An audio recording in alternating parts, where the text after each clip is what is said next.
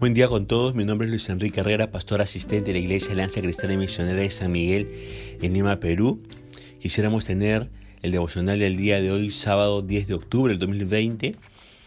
Vamos a estar leyendo el Salmo 53, verso 1. Dice así este versículo. Dice el necio en su corazón, no hay Dios, se han corrompido e hicieron abominable maldad, no hay quien haga bien. Hemos titulado a este devocional Un ateo práctico. Déjeme contarle una historia.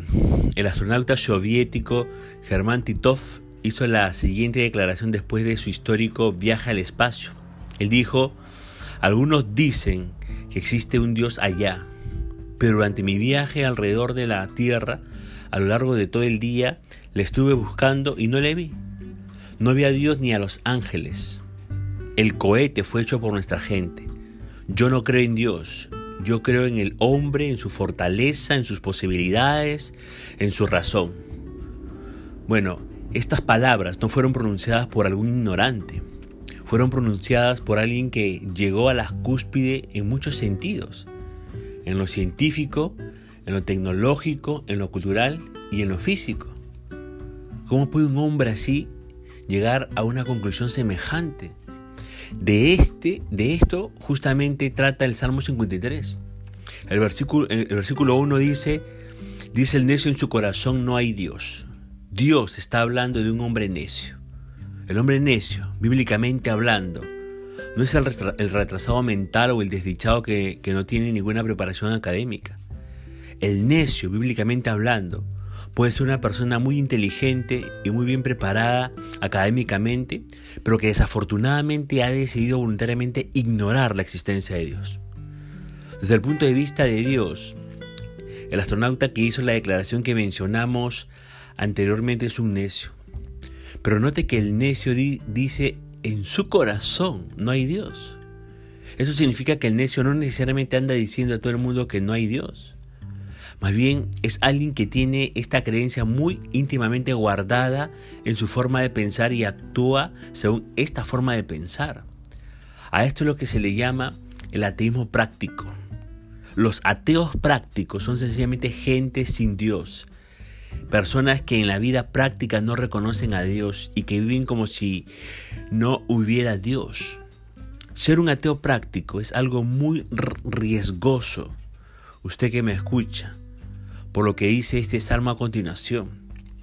En segundo lugar, el Salmo 53 nos presenta a la degeneración del necio. En su proceso degenerativo, el necio comienza a corromperse, luego hace abominable maldad y termina contagiando a otros con este mal. Esto es lo que tenemos en la segunda parte del, Salmo 53, verso 1, donde leemos, se han corrompido e hicieron abominable maldad, no hay quien haga bien se cumple una vez más que lo que uno es en el corazón inevitablemente se refleja en la práctica. En su corazón el, necio ha decidido ignorar a Dios. La práctica del necio es conforme a ello. Comienza por corromperse. Esto significa una condición moral que acepta lo malo como si fuera bueno y lo bueno como si fuera malo. Mucha gente se encuentra en este estado moral en la actualidad.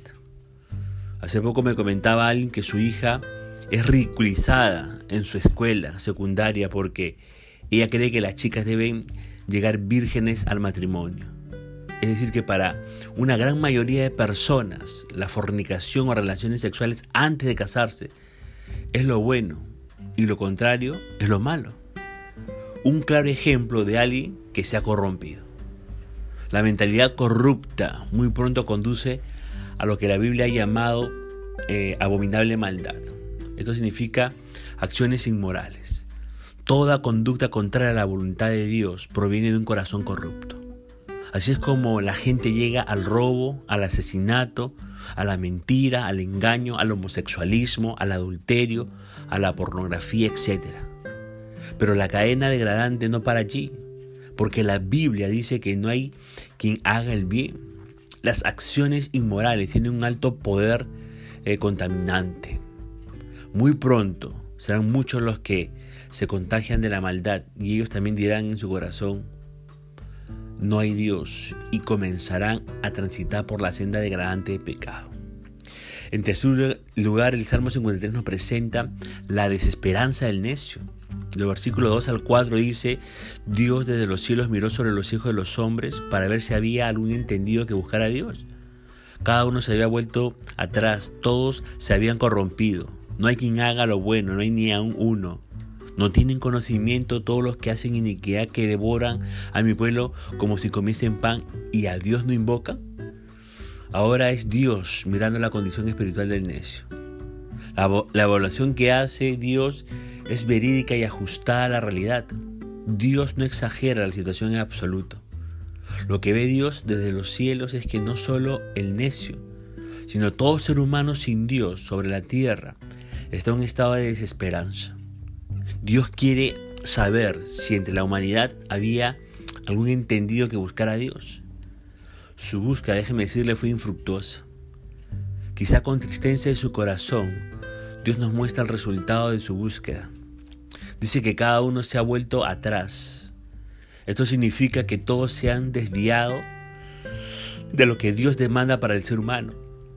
Algunos estaban más desviados que otros, pero todos estaban desviados. Dice que todos se han corrompido. Esto significa que todos estaban afectados por este problema de pensar que es bueno lo, que es bueno lo malo y malo lo bueno. No eran solo los necios quienes sufrían de este, de este grave mal, sino toda la humanidad. En esencia, Dios no encontró entre los seres humanos ni siquiera uno que haga lo bueno. Todos los seres humanos manifestaron una total falta de conocimiento y en esa ignorancia de Dios se dedicaron a toda clase de mal, entre lo cual estaba afrentar al pueblo escogido de Dios. Como podrán notar, mi amigo y mi amiga, esta es una situación desesperada. En este estado, el hombre está imposibilitado de buscar a Dios. Ningún ser humano busca a Dios porque no puede.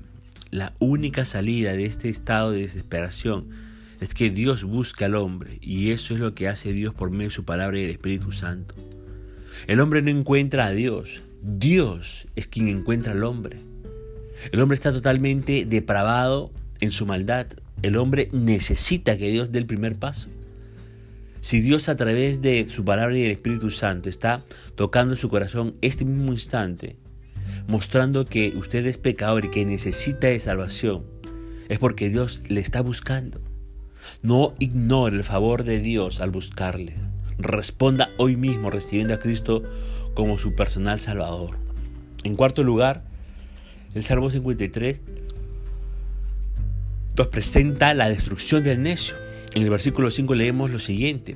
Allí se sobresaltaron de pavor donde no había miedo, porque Dios ha esparcido los huesos del que puso asedio contra ti. Los avergonzaste, porque Dios los desechó.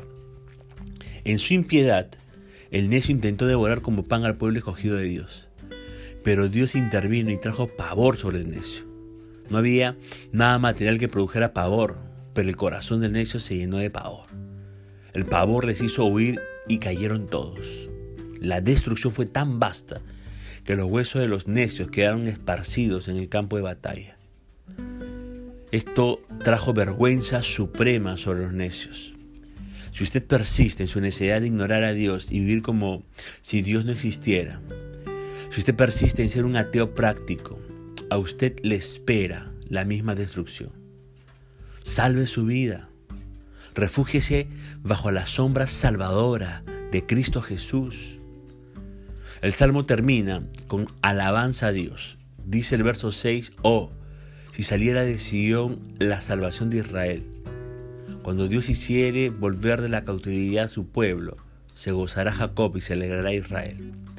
Si hasta ahora usted ha estado viviendo como si Dios no existiera, yo le invito a considerar este salmo, reconocer su error y volver su mirada al único que puede ayudarle en estas condiciones, a Cristo Jesús, quien murió por usted, para que usted se libere de ser un ateo práctico. Hasta aquí la reflexión del día de hoy y esperamos que la gracia y misericordia de Dios le siga alcanzando su propia vida. Dios le bendiga.